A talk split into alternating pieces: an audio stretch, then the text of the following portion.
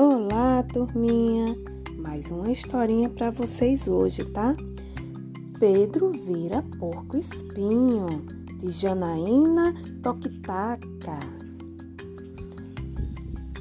É da coleção Leia para uma Criança do Itaú.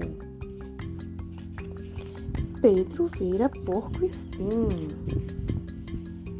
Pedro é um menino assim Gosta de dinossauro, de brincar com os amigos, desenhar e ganhar carrinho. Mas às vezes, de repente, sem aviso e de mansinho, Pedro vira porco espinho. Se a irmã pequena berra, o cachorro late, rosna e ele per perde seu carrinho, Pedro vira porco espinho. Se a mãe chega atrasada na saída da escola só porque errou caminho, Pedro vira porco espinho.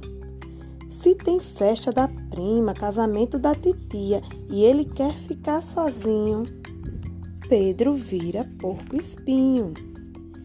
Se é hora de dormir e o que Pedro quer é pega-pega em vez de voltar pro ninho, Pedro vira porco espinho. Se o dia está frio e cai o maior toró, bem na hora de ir ao parquinho, Pedro vira porco espinho. Mas se abre o sol de repente e ganha bolo de chocolate, abraço apertado da de vó ou joga bola com o vizinho, Pedro desvira porco espinho rapidinho, rapidinho.